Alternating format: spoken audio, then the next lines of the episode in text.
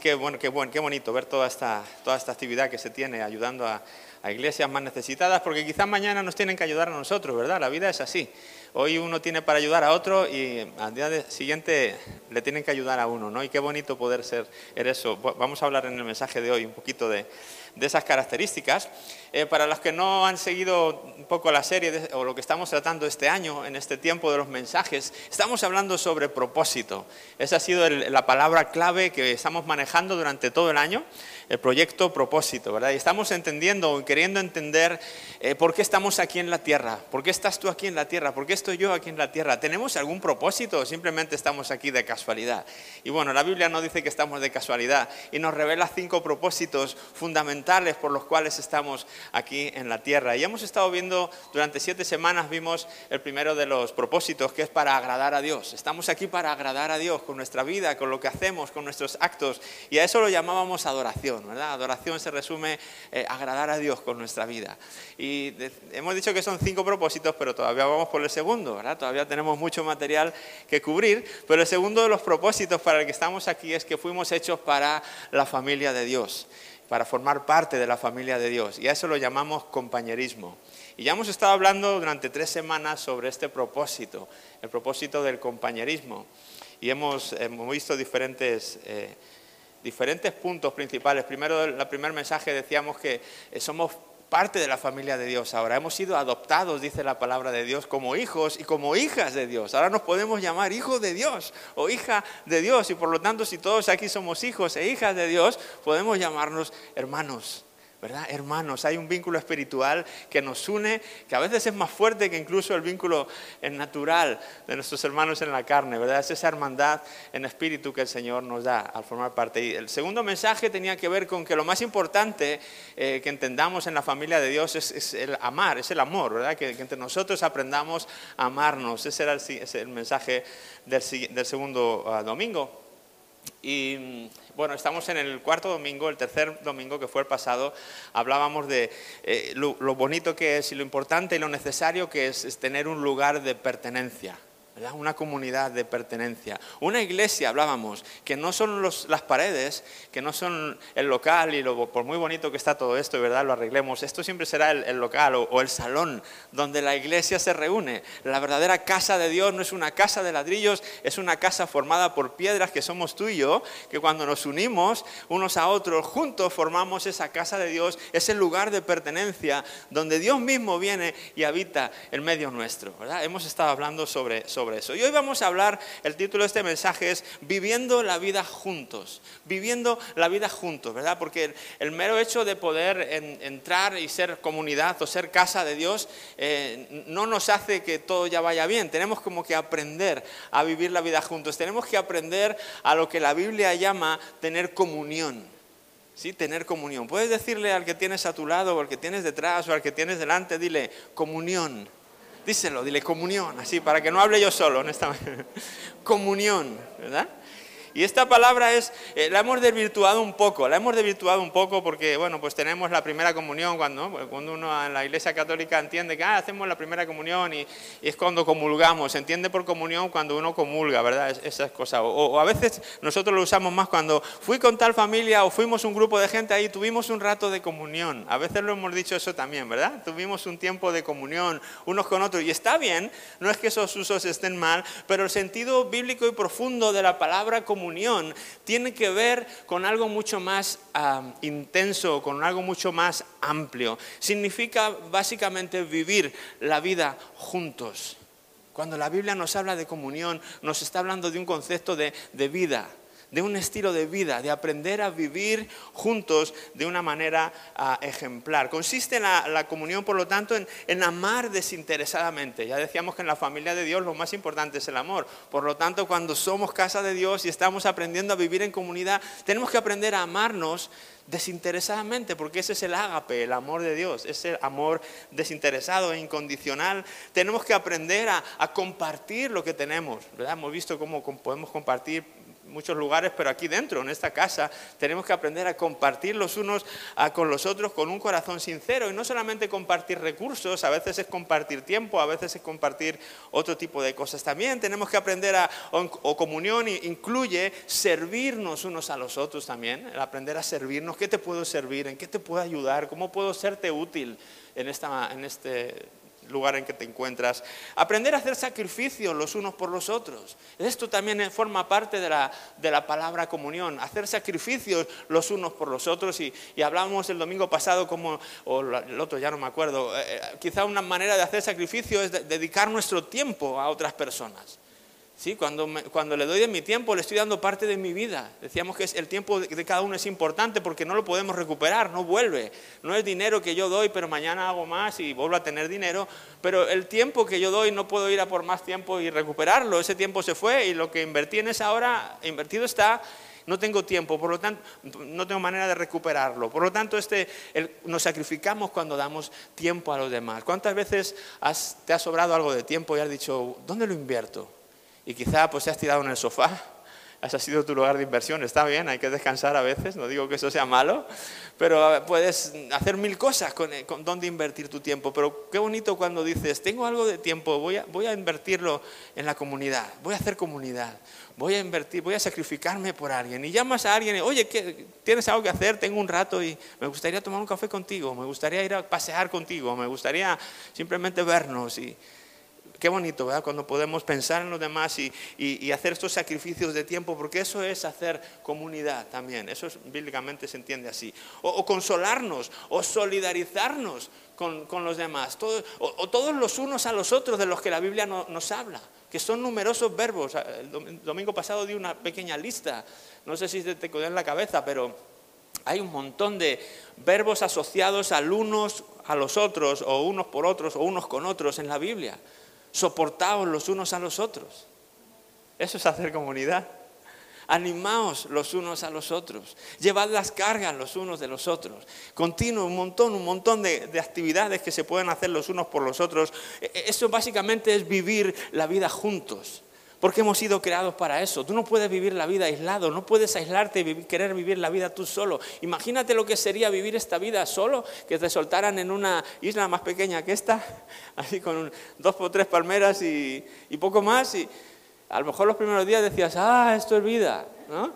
Fuera, lejos del mundanal ruido, aquí no tengo problemas, no tengo que ir a trabajar, no me molesta nadie, no hay coches, no hay polución. ¿verdad? Empezarías a ver todo lo bueno que tiene esa pequeña isla donde tú has llegado.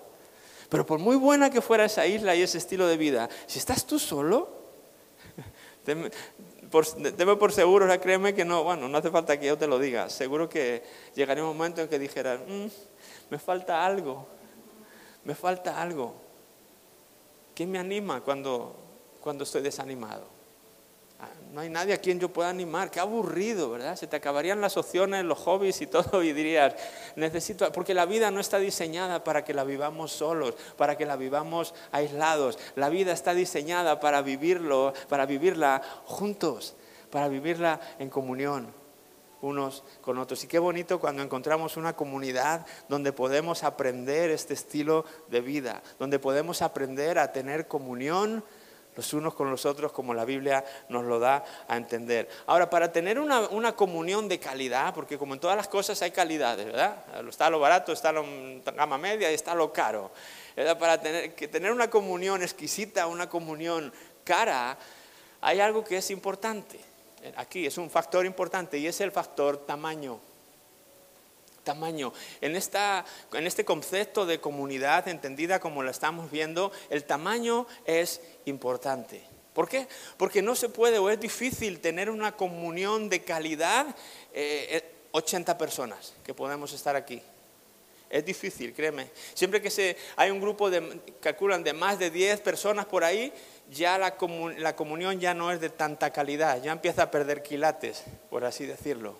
¿Por qué? Porque siempre ya cuando los números crecen, alguno se va a aislar porque es más introvertido, porque otro domina el grupo, porque otro habla, porque, ¿verdad? Se crean diferentes grupos. No, es igual, no se puede tener una buena comunión si el grupo es muy grande. La verdadera comunión, la auténtica, la de calidad, se da en grupos pequeños.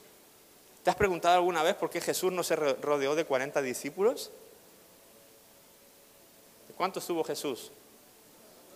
12. Bueno, es un grupo ahí como... Yo creo que era porque era Jesús, ¿no? Estamos hablando de 10, los estudiosos calculan 10, pero Jesús pudo con 12. Pues Jesús pudo con 12. Pero grupos pequeños, sí, claro que tenía ese no, no significa que solo se relacionara con 12. Él se relacionó con un grupo, con todas las personas y ayudaba a todo el que podía. Y entiéndeme, no estoy hablando de exclusividad y de hacerlo esto solo dentro del grupito este, no, estoy hablando de eso, pero cuando se quiere tener una verdadera comunión de calidad, necesitas un grupo pequeño para que ahí se pueda realmente vivir en comunión y poder ayudarnos, consolarnos y todo lo que hemos estado diciendo antes, conocernos, etcétera, etcétera. Por eso Jesús manejaba su grupo de discípulos. Podía haber elegido de otra manera, podía haber elegido hacer 40 discípulos, ¿verdad? Pero no lo hizo, él escogió 12, un grupito pequeño, y dentro incluso del grupo pequeño de 12 se dice que tenía un pequeño subgrupo de tres, que eran incluso hasta los más íntimos, con los que más Jesús compartió, porque cuanto más pequeño sea el grupo, mm, de más calidad puede ser eh, la comunión. Es mucho más íntima, es mucho más intensa. Eh, digamos que a medida que vamos aumentando personas, la comunión se puede ir diluyendo. Es como si le echaras agua al café. Si le empiezas a echar agua, agua, al final te bebes ahí un... no es un café con leche, es agua, está aguado esto, ¿no? Lo mismo le pasa a la, comunión, al concepto de comunión. Cuando el grupo es pequeño es, es mucho más intenso, es mucho más exquisito y de calidad. Y por esa razón es que en iglesias como esta, y no es una, obviamente no es una idea que hemos inventado nosotros, pero en las iglesias em, empezaron a manejar estos sistemas de, células, que lo llaman en muchos lugares, o grupos más pequeños dentro de una iglesia, porque las iglesias crecen, gracias a Dios. Nosotros todavía somos una iglesia pequeñita, 80 personas o así, pero ¿y qué tal las iglesias de 200, de 500, de, 800? Salem Madrid tiene, se reúnen mil personas, alrededor de mil personas todas las semanas. ¿Qué, comunión puedes tener de, este tipo en una iglesia de mil personas?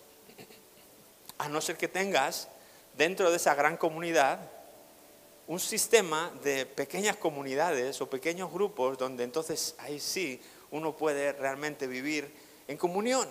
Y por eso se inventó ese sistema dentro de todas las iglesias, no digo de todas, hay iglesias que no manejan esto, no entran a esto de, a esto de los grupos pequeños, no quieren eh, trabajar de esta manera y prefieren seguir trabajando de una manera congregacional los domingos y, ya está, y está bien. Yo no estoy criticando el sistema ni estoy criticando a las iglesias que no tengan este sistema, pero solamente digo que si se quiere tener una verdadera comunión como la Biblia nos lo da a entender, es, mucho más rica, es mucho más calidad si se tiene si se tienen organizados grupos pequeños. En esta iglesia, como sabéis, tenemos, trabajamos con este sistema de grupos pequeños, lo llamamos grupos así, para que no se me duerman y para que no se me aburran, como así como hemos tapado un poco la luz, ¿verdad? para que se vea bien la pantalla y todo esto, pues ahora tendemos a que alguno se pueda dormir ahí, ¿no? Con, esta voz cansina que tengo yo, ¿verdad? Que empiezo a hablar, a hablar y uno dice, oh, la comunión, se me duerme. no pasa nada, pues, los de fondo se pueden dormir sobre todo, nada más no me ronquen. ¿No? Sí, no, más que nada para que no me despierten a los que están aquí delante, ¿no? no, pasa nada. Eh, pero sí les, pregunto esto para que estén activos y para que estén, eh, para que estén conmigo. Así que aquí tenemos estos grupos de encuentro, así los llamamos, y no son obligatorios, en un tiempo lo eran, ahora dejamos hemos dejado de, hacerlo así, son grupos voluntarios, pero que aquí desde el frente eh, yo hoy aprovecho, ya que estamos tocando este tema, para animarte. Pide pertenecer a un grupo de encuentro, ¿sí? Solamente lo vas, a pertenecer si lo pides acércate al punto de información con Damaris y dile, oye, yo quiero ser parte de un grupo de encuentro. Y ella ya te va a decir todo lo que tú tienes que hacer para formar parte. Porque si quieres tener una verdadera comunión, en la iglesia Salén Tenerife pasa porque estés involucrado, involucrado y vinculado a un grupo de encuentro. A un grupo pequeño, son grupitos así, de 10 personas por ahí, o a veces pueden ser 4, 6, 8, depende, son, eh, los hemos hecho zonales, depende de donde tú vivas, pues te asocian el grupo de encuentro más cercano, o bueno, podemos ser algo flexibles en algunos casos, pero esa es la idea, que tú puedas tener un grupito pequeño, así que el día de mañana que no seamos 80, que seamos 120, que seamos 200, que seamos los que seamos, o que nos quedemos en 80 toda la vida, da igual, no nos morimos por los números, pero que tú puedas tener comunión de calidad en un, en un grupito así, donde puedas hacer todas estas cosas unos a los otros que la Biblia eh, nos enseña. Con una, con una multitud, dijo alguien, se puede adorar, pero en una multitud no se puede tener comunión podemos estar juntos, adorar a Dios y es increíble y es tremendo ser muchos porque pues tenemos más recursos, podemos alcanzar a más cosas. Es una bendición ser una iglesia grande porque se multiplican las posibilidades de extender el Evangelio y se multiplican las posibilidades de hacer cosas y proyectos que Dios pone en nuestro corazón. A veces tenemos cosas planeadas y planificadas, pero no las podemos llevar a cabo porque no hay gente, no hay recursos. Es una bendición tener una iglesia grande por ese lado, pero pierdes el factor comunión. Así que teniendo los grupos pequeños dentro de la iglesia grande, tenemos las dos cosas, lo mejor de los dos mundos. Tenemos el poder alcanzar, el poder para hacer cosas, pero también el poder para ser y aprender a vivir en comunión o en comunidad, o ser realmente e, tener ese grupo de calidad. Ahora, ¿qué características, qué características tiene que haber en un grupo pequeño para poder tener una verdadera comunión? Y te voy a nombrar cuatro características principales que no deberían faltar en nuestros grupos de encuentro o, ah, donde se quiera tener una verdadera ah, comunión. ¿verdad? Son principios generales no para estos grupos de nuestra iglesia, sino para cualquier lugar que quiera tener una buena comunión necesitamos que estos elementos estén incluidos. Y el domingo siguiente vamos a seguir hablando de, estos aspectos distintos de los grupos de encuentro. Pero vamos son cuatro, te digo, te voy a dar hoy, autenticidad, reciprocidad, eh, compasión y misericordia. Vamos a, desglosar estos cuatro ah, puntos. El primero es autenticidad. ¿eh? autenticidad. La comunión auténtica no puede ser superficialidad, o superficial, perdón. Si hay superficialidad, es muy difícil que se dé una verdadera comunión. Tenemos que aprender a ser, ahora di esta palabra conmigo, auténtico o auténtica, como seas. Tenemos que aprender a ser auténticos. ¿Qué significa auténtico? Que lo que ves es lo que hay. ¿Sí?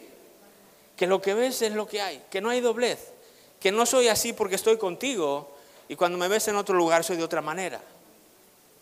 ¿Sí? Soy auténtico, soy auténtica. Así soy, con mis defectos, con mis virtudes, con mis fortalezas, con mis debilidades, y aprendo a, que se conozca todo de mí. No tengo temor a que, ay, no, no, estas debilidades las tengo que, si se enteran que soy débil aquí, si se enteran que tengo dudas allá, si se enteran que, y cuando entramos en ese juego, pues empezamos a fingir, empezamos a cambiar y entonces, hola, ¿qué tal? ¿Todo va bien? Y hay una comunión de esa mm, empalagosa que no llega a ningún lado, pero nunca llega a haber una verdadera comunión porque no hay autenticidad ni transparencia.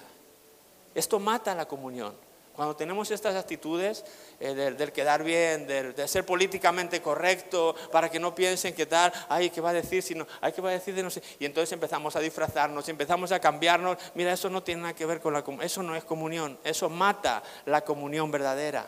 Tenemos que aprender a ser auténticos, a arriesgarnos, a que nos conozcan como somos, a de alguna manera abrirnos y decir, esto soy yo. Sí, así soy yo, así me acepto, así Dios me acepta, así Dios me ha hecho su hijo, así Dios me ha hecho su hija, así Dios me quiere, Dios me ha aceptado, así que si tú no me aceptas así, pues eh, quiero decir, yo, el problema no es mío, pero yo, yo, me comprometo a ser auténtico, me comprometo a mostrarme tal eh, como soy.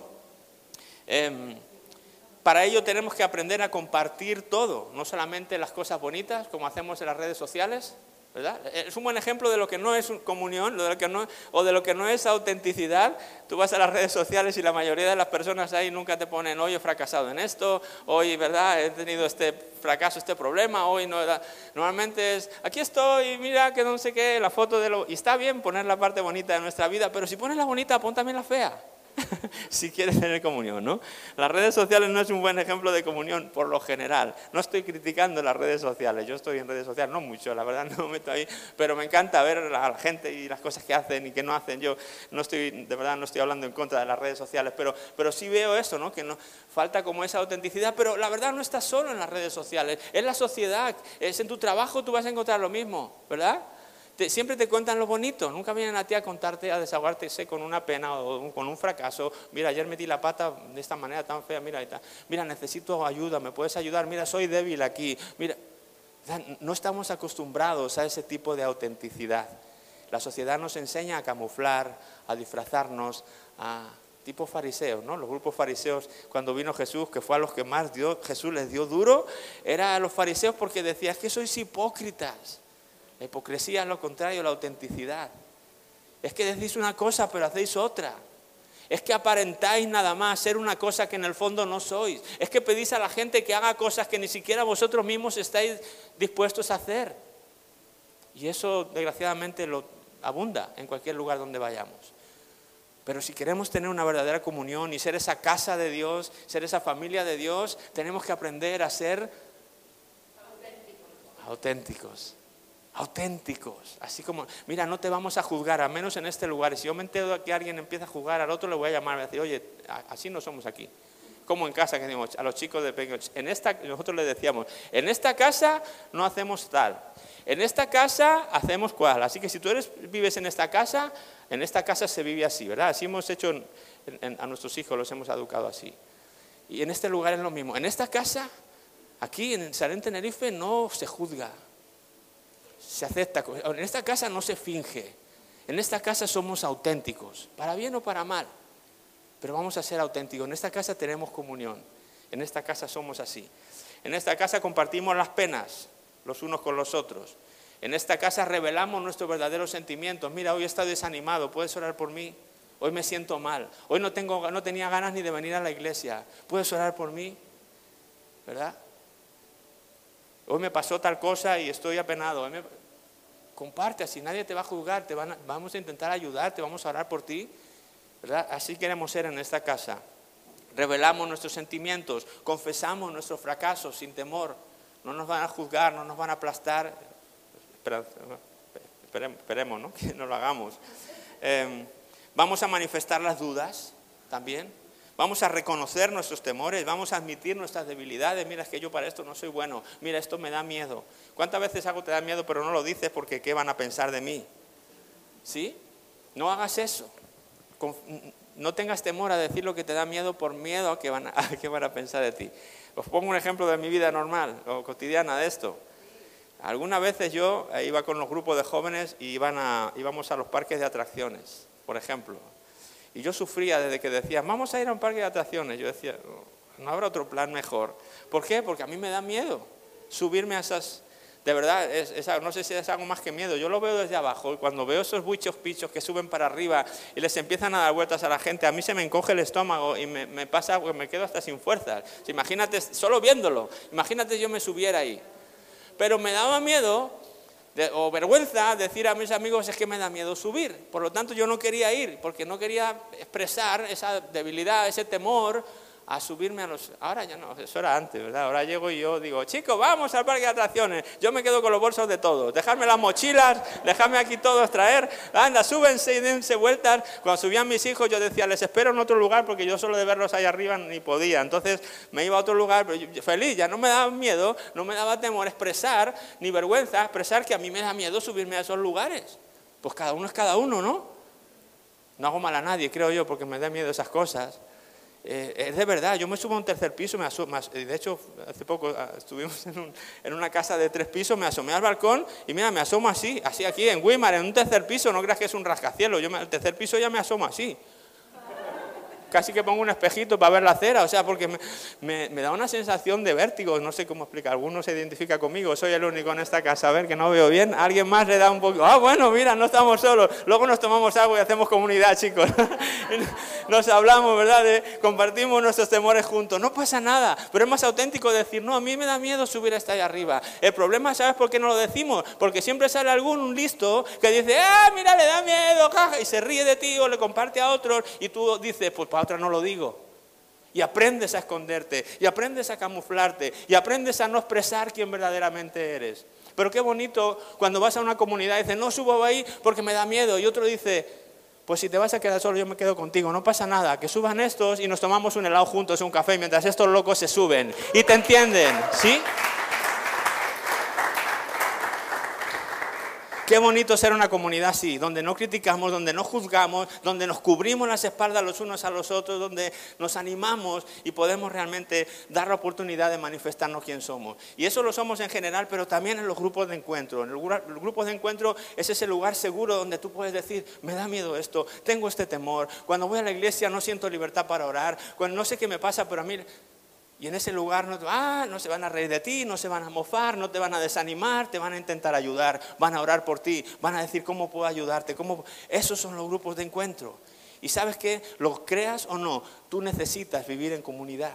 Necesitas aprender a vivir en comunidad, encontrar un lugar seguro donde manifestar quién verdaderamente eres. Para manifestarte tal y como eres, porque sabes, el no hacerlo impide tu crecimiento espiritual. El no ser auténtico, el ser de alguna manera falso, poner una cara de alguien que no eres, es, te impide el crecimiento. Vamos a ver algún versículo más adelante. Bueno, lo vamos a ver ahora mismo. Dice esto Primera de Juan, capítulo 1, versículos 7 y 8. Si vivimos en la luz, así como Dios está en la luz, entonces tenemos comunión unos con otros. Ojo ahí a la palabra, ¿verdad? Si vivimos en luz, entonces de hecho, como Dios está en luz, recuérdate que Dios no se esconde, Dios no se pone careta, Dios es como es. ¿Verdad? Si vivimos en luz, así como Dios es luz, entonces tenemos comunión unos con otros, solo entonces cuando aprendemos a vivir en luz. Y la sangre de Jesús, su Hijo, nos limpia de todo pecado. Si afirmamos no tener pecado, lo único que hacemos es engañarnos a nosotros mismos y no vivimos en verdad. Y aquí podemos entender el pecado como cosas malas que hacemos, pero también como errores. Pecado viene de la palabra bíblica amartía, que es el concepto de un arquero disparando una flecha a la diana y no dando en el blanco. O sea, como un error. ¿De acuerdo? Eso es el pecado, entiéndelo como un error. ¿Cuántos aquí no tienen errores? ¿Cuántos? A ver, uno, dos, tres. Todos tenemos errores. Si decimos que no, nos engañamos a nosotros mismos y la verdad no está en nosotros. Ahora, ¿qué estás haciendo con esos errores? ¿Los estás, viviendo en oscuridad o estás viviendo en luz? Así como Dios es luz. Porque no podemos vivir en la verdad si estamos ocultando nuestros errores, nuestros fallos, nuestras debilidades, nuestros... ¿Verdad? Pero claro, yo sé que es difícil arriesgarse a, a decir, este soy yo, porque lo has hecho en alguna vez y te han herido. Y quizá incluso en la propia iglesia. Quizá incluso en esta iglesia. Por lo cual pido perdón a cualquier persona que haya podido sentir eso, pero no es nuestro corazón. Lo que queremos realmente es aprender juntos a poder vivir en comunidad, en una comunidad sana, una comunidad que no juzga, una comunidad que no critica, una comunidad que anima, que apoya, que consuela, que alienta, que se quieren los unos a los otros. Esa es nuestra idea de lo que es, queremos ser en Salem, Tenerife. En el mundo se dice que la, intimidad necesita oscuridad. Dios dice que la intimidad se hace en la luz. La intimidad se tiene cuando uno aprende a vivir en luz, a vivir en verdad, viviendo con quien uno es realmente. Y sabes que te quitas un peso de encima. Es agotador vivir ocultando cosas, viviendo, fingir ser alguien que no eres. Eso te agota. Jesús dice, ven, dame mi carga. Toma, dame tu carga, toma mi yugo, que es fácil de llevar. Estos son yugos pesados, es bueno quitárselo. Y la única manera de crecer, como he dicho antes, espiritualmente, es vivir en luz y es siendo transparentes. Así que autenticidad, tiene que haber autenticidad si queremos que haya una verdadera comunión en nuestro grupo de encuentro. Lo siguiente, reciprocidad. Esto es el arte, está la mosca pesada esa de aquí también, que no se va. Eh, esto es el arte de dar y de recibir. Ahora, di conmigo, dar. y recibir. ¿Vale? Yo sé que la Biblia dice que más bienaventurado es dar que recibir, pero no significa que el recibir sea malo. Lo digo esto porque muchas veces la gente no, muchas personas no han aprendido a recibir, les encanta dar, pero no han aprendido a recibir. Y si no hay estos dos elementos en una comunidad, es difícil también que la comunidad se dé. Deben estar las dos cosas. Las personas debemos estar dispuestas tanto a dar como a recibir. ¿De acuerdo? Así que si tú eres de los que te gusta mucho dar, pero cuesta, te cuesta mucho que te den algo, tienes que aprender, confiesa ese, esa forma tuya, esa debilidad, como tú lo quieras decir, mira, yo tengo esta tendencia, yo es que no, puedo, yo no, soporto que me den. Bueno, pues aquí te vamos a enseñar a que aprendas a recibir. ¿Verdad? Aquí te vamos, a, toma, y le haces un regalito ahí mismo, recíbelo, dile gracias, ¿verdad? Porque es importante que aprendamos a recibir. Luego están los del otro lado, los que no, es que a mí me encanta recibir, yo no eso de dar, no, yo a mí que me, que me traigan, ¿verdad? que regalitos, que la gente me dé su tiempo, que la gente me... Pero yo no hacer nada, no, tampoco.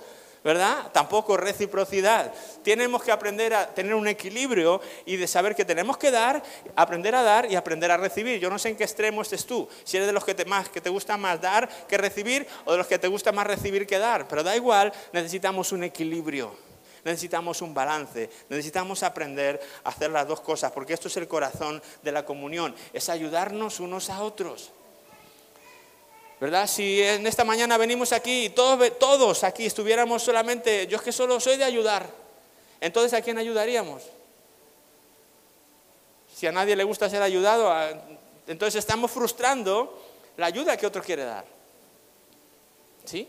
Pero al revés, si todos aquí viniéramos con la actitud de, no, a mí, hoy a que me ayuden, pues ¿quién te va a ayudar si todos venimos con esa actitud? Entonces no se da la comunión, no se da la verdadera comunión donde se da y se recibe. Hoy doy, mañana recibo, pasado recibo y al otro doy. Y cuando todos aprendemos a hacer esto, la comunidad se enriquece, la comunión se hace más íntima. Romanos 14, 19 dice, por lo tanto, procuremos que haya armonía en la iglesia y tratemos de edificarnos unos a otros. Esto es una tarea mutua, la edificación, la ayuda, es unos a los otros. Hoy son los unos y mañana son los otros. Esto va oscilando, pero tienen que estar los dos elementos, reciprocidad. ¿Vale? Así que no somos responsables de la vida de los demás, yo lo sé que no somos responsables, pero sí tenemos la responsabilidad de hacer lo que esté a nuestra mano hacer para ayudar a otro cuando esté en necesidad. ¿Sí?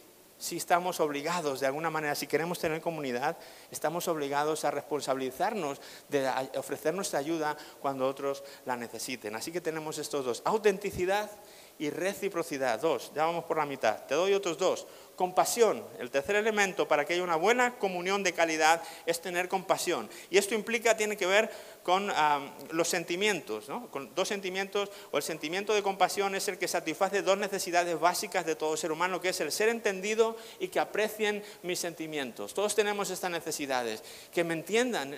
¿Te ha pasado a alguien? Es que nadie me entiende. ¿No te ha dicho alguna vez esto? Es que tengo usted, eh, quiero explicar cómo soy, quiero explicar lo que me pasa, pero veo caras raras, veo como que nadie me se pone en mi lugar, nadie me entiende.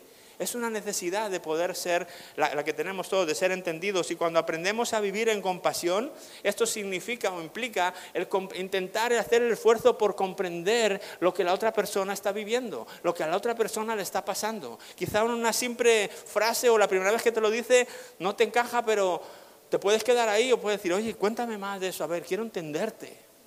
Quiero saber qué te pasa, quiero saber qué hay en tu corazón, quiero saber qué hay en tu mente. Déjame ayudarte, a ver, cuéntame otra vez eso, que no lo logro entender, explícamelo mejor. ¿verdad? Y el hecho de poder hacer el esfuerzo por entender al otro es sostener compasión ah, de los demás. O incluso apreciar los sentimientos. ¿Cuántas veces has expresado tus sentimientos y, los, y alguien los ha aplastado? Ah, le da miedo, como decía antes, ¿no? Oh, ¿cómo puede ser que le pase? ¿Cómo puede ser que se sienta así? ¿Cómo puede ser que se sienta asado? Pues se siente así y se siente. Porque otros días te sientes tú. Pero es difícil verlo cuando nos pasa a nosotros. Siempre vemos lo de los demás. Vamos con lo que decía Jesús, con la viga en nuestro ojo y viendo ahí la, motita en el ojo del otro. Que, que nosotros a veces no nos hemos sentido raros, ni, ni, hay veces que ni siquiera yo me entiendo a mis propios sentimientos. Me levanto y digo, ¿por qué soy? Esto que estoy sintiendo, ¿por qué me siento así? ¿Qué me pasa? Pues todos tenemos días raros, todos tenemos, pero qué bonito es cuando llegas a un lugar y alguien se esfuerza y te muestra compasión y se esfuerza por entenderte, por comprenderte y no te juzga y no te critica, te dice, pues, pues yo a mí me pasa a veces también, no te preocupes, a lo mejor es normal. Vamos a orar juntos, no, no pasa nada. ¿Verdad? Qué bonito es poder ofrecer a los demás este tipo de compasión. Entender y apreciar los sentimientos de otro forma comunión o establece comunión. ¿Sí? Entender y apreciar los sentimientos del otro. Así que líderes, coordinadores de grupos de encuentro, por favor, estas, estas, estos mensajes los tenéis que leer en casa, escuchar en casa otra vez, ¿vale? Tenéis que hacer vosotros primeros el esfuerzo por, por poder modelar esto en vuestros grupos. Cuando veáis que alguien no es auténtico, animarle a que sea auténtico. Cuando veas que alguien solo da y no recibe, anímale a que reciba también. Cuando alguien no muestra compasión, anímale, ayúdale a que pueda mostrar compasión. Gálatas dice esto, ayúdense a llevar los unos las cargas de los otros y obedezcan de esa manera la ley de Cristo. ¿Sí? es llevar la carga del otro, esos sentimientos, esa, esa situación que está viviendo, que está pasando, es ayudarle. Mira, en los momentos de crisis, de duda, de dolor, es cuando más se necesita que otras personas se pongan a tu lado de una manera compasiva. ¿Sí? En esos momentos, en siempre, siempre, pero en esos momentos de debilidad, de crisis, de dolor, es cuando más aprecias que otras personas vengan a tu lado y te digan, te entiendo, te comprendo, o no te entiendo del todo, pero, pero quiero entenderte, pero, pero, no te juzgo, o sea, está bien. Puedes, puedes contarme esto, no, no pasa nada. ¿Qué puedo hacer por ayudarte? ¿Cómo puedo ayudarte en esta situación? ¿Qué puedo hacer por ti? Necesitamos contar con un pequeño grupo de amigos que tengan fe en Dios por nosotros para que podamos salir adelante. A veces son baches de la vida, a veces esos, sentimientos no duran, obviamente duran un tiempo, duran, son como baches de la vida, como agujeros negros si quieres a veces que pasamos. Y qué bonito es en esos momentos tener esos amigos, esas personas cercanas que conocen cómo eres porque eres auténtico y que a veces hasta se anticipan pensando cómo puedas estar sintiendo o qué te pueda estar pasando y te llaman y se sacrifican dándote su tiempo y están ahí contigo y te ayudan a llevar la carga. ¿No, quisieras un lugar así? ¿No quisieras un lugar donde poder realmente vivir de esta manera? Y hoy por ti y mañana por mí, ¿verdad? Que tú puedas hacerlo también por otro. Eso es compasión. Tiene que ver con entender, comprender los sentimientos de los demás. Y por último, misericordia. Es el otro factor importante para ah, que haya una verdadera comunión. Misericordia. Esto es, es como un lugar de gracia, donde donde en lugar de enfatizar el error de la otra persona, lo que intento es resolverlo y arreglarlo. ¿Sí? Es minimizar los errores del otro. La misericordia se genera en los grupos o donde quiera que se dé, se quiera tener una comunión, se genera cuando la misericordia triunfa sobre el juicio. Sí, la Biblia dice eso, que la misericordia triunfa sobre el juicio, pero una cosa es que la Biblia lo diga y otra cosa es que tú y yo lo, aprendamos a vivir en nuestra comunidad o en nuestros grupos. Pero somos una, tenemos una comunión auténtica cuando aprendemos en una situación de donde uno ha cometido un error, ser misericordioso en vez de ser crítico. ¿Sí? Tener misericordia, ya no del sentimiento del otro, que a veces esto se confunde con la compasión, no estoy hablando de sentimientos, sino a veces de errores que otros han cometido. Alguien dijo que la, iglesia tristemente es el único lugar, que es el único ejército que remata a, los, propios compañeros heridos. Y esto es triste, como a veces cuando un hermano cae, en vez de ser misericordioso, pongo el dedo de condenación y somos como esos de la Biblia cuando pillaron a la mujer esta en adulterio, que la llevaron a Jesús y con las piedras en la mano dispuestos a apedrearla, porque era lo que se merecía, porque había que hacer justicia. Pero se encontraron con Jesús y Jesús reflejó otros valores. Dijo, no, la misericordia triunfa sobre el juicio. ¿Es que acaso ustedes no tienen errores? ¿Acaso ustedes llevan una vida impecable, intachable en, todas, en todos los aspectos de la vida? ¿Alguno puede estar libre de tirar esa primera piedra? El que no tenga pecado, que tire la primera piedra a la mujer. Y claro que tiraron las piedras, pero para otro lado. Porque todos reconocieran que, así somos, que, todos cometemos errores, que todos mañana podemos caer y hacer cualquier barbaridad, cualquier tontería, que, pero que hasta tú mismo te sorprendes, ¿cómo he sido capaz de hacer eso? ¿Cómo he sido capaz de responder así? ¿Cómo he sido capaz de, sea lo que sea, el error que puedas cometer o que hayas cometido ya? Y claro, ¿qué es lo que vas a hacer? Normalmente pues encubrirlo, taparlo y, comértelo tú y vivir. No, no, no, no, eso no es comunidad. En la comunidad es decir, he cometido este error y que puedas encontrar un grupo que te muestre misericordia y que te diga, bueno, todos cometemos errores. Pero eso no va a impedir que si tú quieres, si estás arrepentido y quieres ser parte de este lugar, puedas seguir siéndolo y podamos seguir amándote y podamos seguir ayudándote. Eso no va a ser un impedimento, ¿verdad? Y que podamos mostrar misericordia en vez de juicio. Todos necesitamos misericordia porque todos tropezamos, todos nos caemos y todos necesitamos que alguien nos eche una mano y nos levante. ¿No es verdad? Todos, y cuando digo todos, ahí estoy yo primero. Todos necesitamos misericordia. Si no la has necesitado ya, perdona que te profetice, probablemente en el futuro la vas a necesitar. No sé de qué tamaño va a ser tu error, pero sé que te vas a equivocar. Sé que te vas a equivocar, como yo me voy a equivocar. Todos aquí nos vamos a equivocar porque somos imperfectos.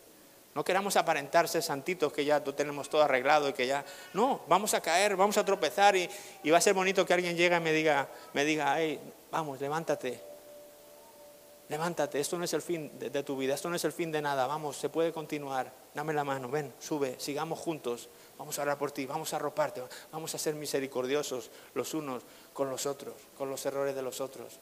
No así de que, uy, qué error ha cometido, uy, ¿cómo puede ser que después de tantos años de creyente, por favor, pero es que, y empezamos a hablar con los demás de lo que ha hecho? No, no, no, no, aquí no. En Iglesia Salem Tenerife no, por favor. Aquí queremos aprender a vivir de otra manera. Queremos tener una comunión bíblica. Queremos tener esos grupos seguros de encuentro donde aprendemos estas cosas, porque esto se aprende. No se nace sabiendo estas cosas. Se aprenden y se reciben y en oración y, en comunión con el Señor es que Él nos ayuda también a entender estos conceptos y a vivirlos los unos con los otros.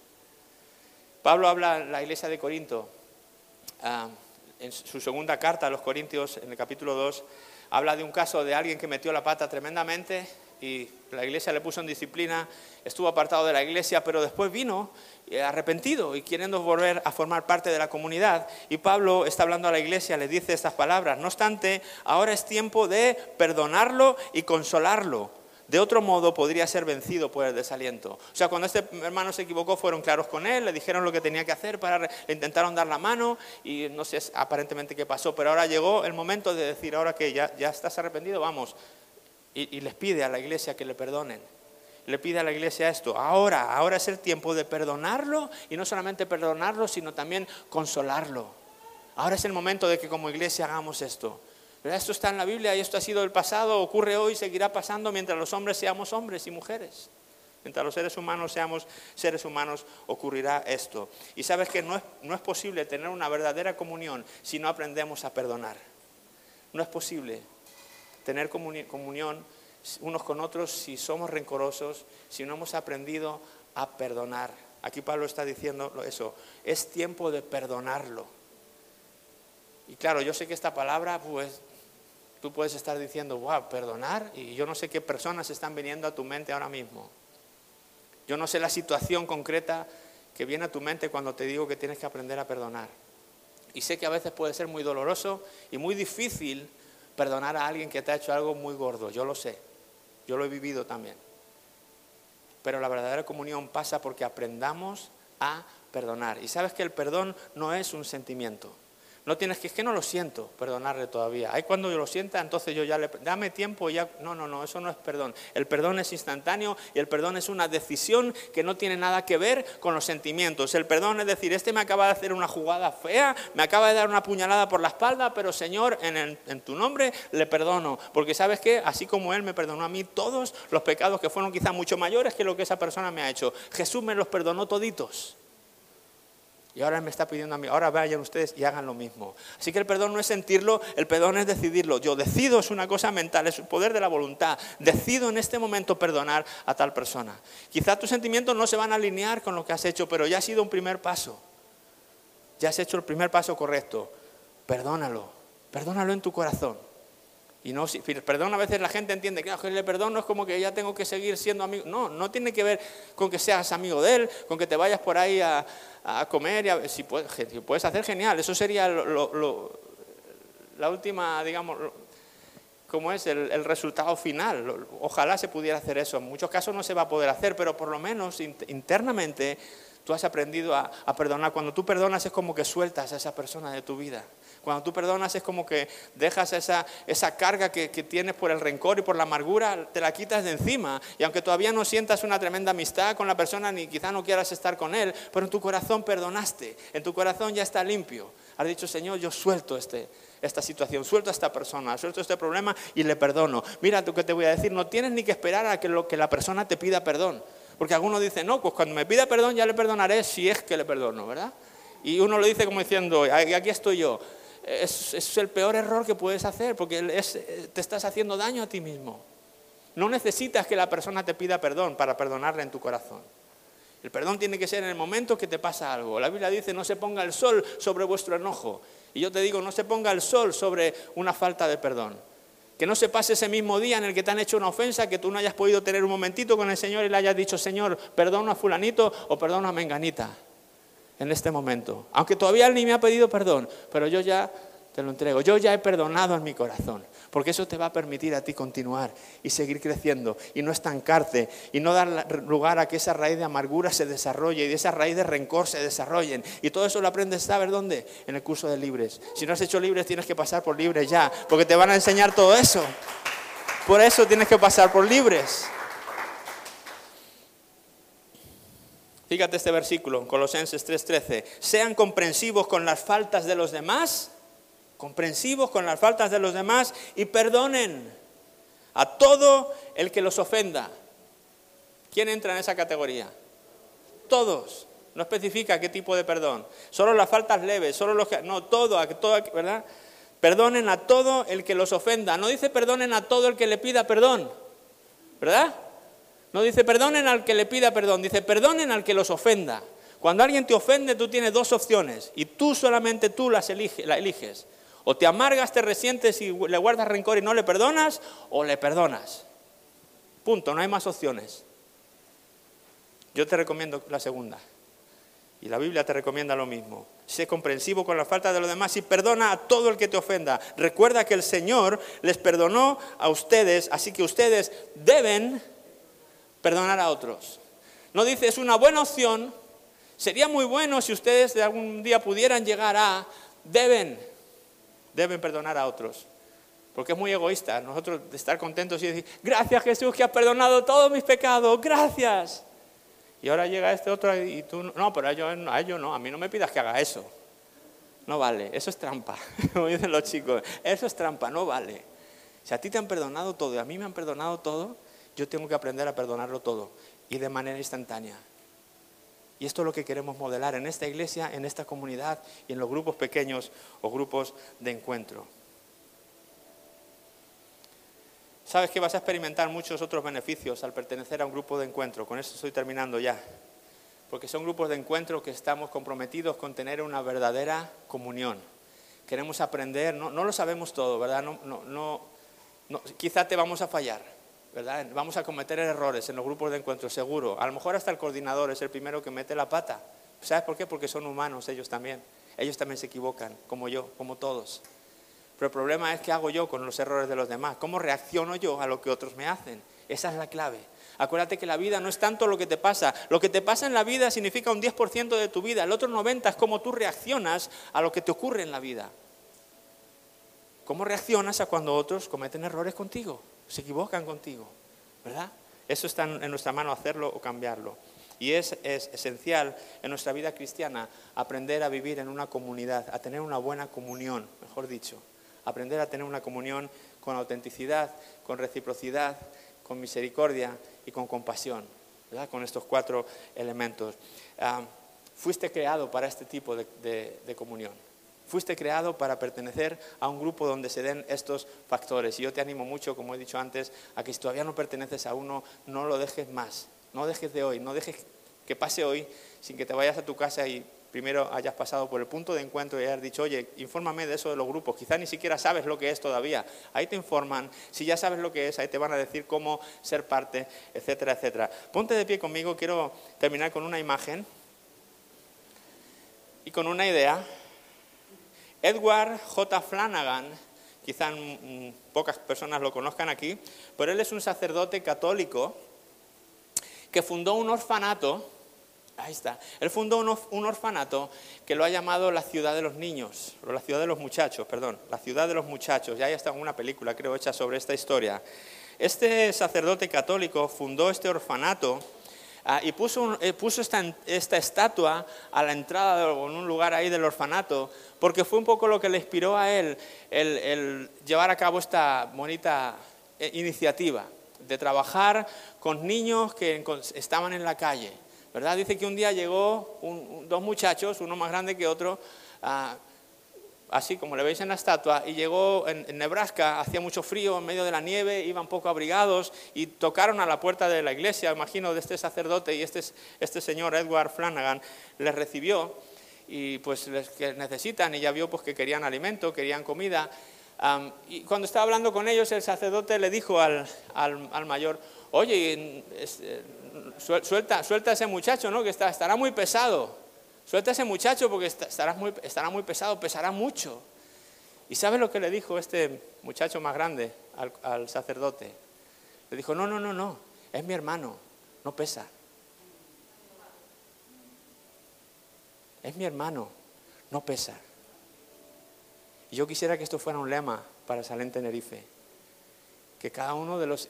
Claro que pesaba. ¿Tú crees que no pesaba? por muy pequeño que sea un niño, cárgalo dos horas, verás si no pesa. Claro que pesa.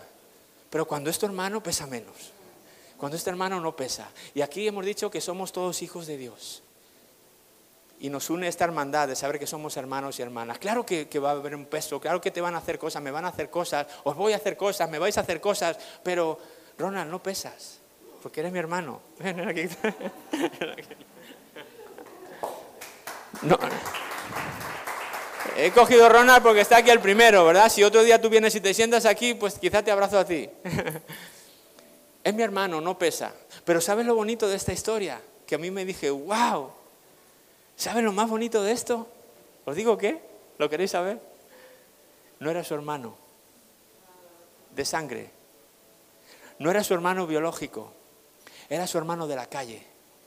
Los dos vivían en la calle, los dos pasaban frío juntos, los dos buscaban la comida juntos, había una especie de hermandad que les unía y se entendían, se, querían, se, llevaban como hermanos, pero no eran realmente hermanos. Y quizá aquí lo mismo, tú, Ronald no es mi hermano biológico, ¿verdad? Pero a todos efectos es mi hermano.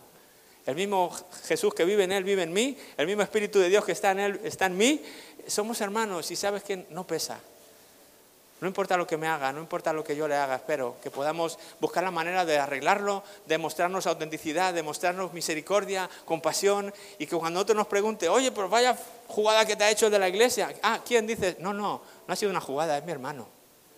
Nos llevamos así, nos perdonamos, no pasa nada, es mi hermano, es mi hermana. ¿No te gustaría ser parte de una comunidad así? Ayúdanos a, conseguirla. Sí, nuestra visión es, somos una comunidad de creyentes comprometidos, responsables y apasionados por Jesús, que se esfuerzan por conocerle y por darle a conocer. Eso es lo que queremos ser. Esa es la visión de Iglesia San Tenerife. Y si tú quieres ser parte de esto, y si tú quieres juntar el hombro para que esta comunidad siga siendo eso, eres bienvenido. Que podamos aprender juntos a vivir de esta manera que la Biblia nos enseña. Vamos a orar. Puedes levantar tus manos al cielo y decirle, Señor, gracias. Gracias Jesús por este día que nos has dado. Gracias por poder estar aquí juntos. Gracias por este mensaje, Señor, que nos das hoy. Y gracias, oh Dios, porque hoy entendemos lo que es la verdadera comunión a la luz de tu palabra, Señor. Padre, ayúdanos a poder desarrollar este sentimiento de hermandad, oh Dios, unos con los otros, aún sabiendo de que no somos biológicamente hermanos y hermanas, pero te tenemos a ti como el mismo Padre, Señor. Ayúdanos a vivir de esta manera que realmente sea atractiva para las personas que aún no son parte de esta comunidad, que digan, yo quiero ser parte de ellos, yo quiero vivir como ellos, yo quiero actuar como ellos, yo quiero sentirme parte de, yo quiero beneficiarme de todo lo que ellos hacen y lo que ellos cómo se tratan. Señor, ayúdanos y perdónanos las veces que hemos dicho cuánto pesa mi hermano. Perdónanos las veces que no hemos sabido perdonar. Perdónanos las veces que hemos sido críticos. Perdónanos las veces que no somos auténticos ni transparentes, Señor. Perdónanos cuando no tenemos compasión con los sentimientos de los demás, ni nos mostramos misericordiosos, Señor, cuando otros hermanos tienen errores y, se equivocan. Señor, ayúdanos a vivir de esta manera. Espíritu Santo de Dios, tú que vives en nuestro corazón, capacítanos por tu poder, ese poder que levantó a Jesús de los muertos, que ese mismo poder esté en nosotros para ayudarnos a ser una comunidad donde tengamos esta comunión auténtica, Señor, y bíblica, donde podamos vivir bajo estas cuatro premisas, Señor. queremos hacerlo en nuestra mente, Señor, a la fuerza para poder llevarlo a cabo, Señor. Y muchas gracias yo te doy por cada persona que en esta mañana aquí, por cada persona que tú has traído a esta comunidad, Señor, a formar parte. Ayúdanos a seguir siendo uno, Señor, para que el mundo nos reconozca como tus discípulos, Señor. Y Padre, para que podamos seguir extendiendo tu reino hasta que tú vengas, Señor, donde quiera que vayamos. Te lo pedimos todo en el nombre precioso de Jesús. Y todos decimos amén y amén.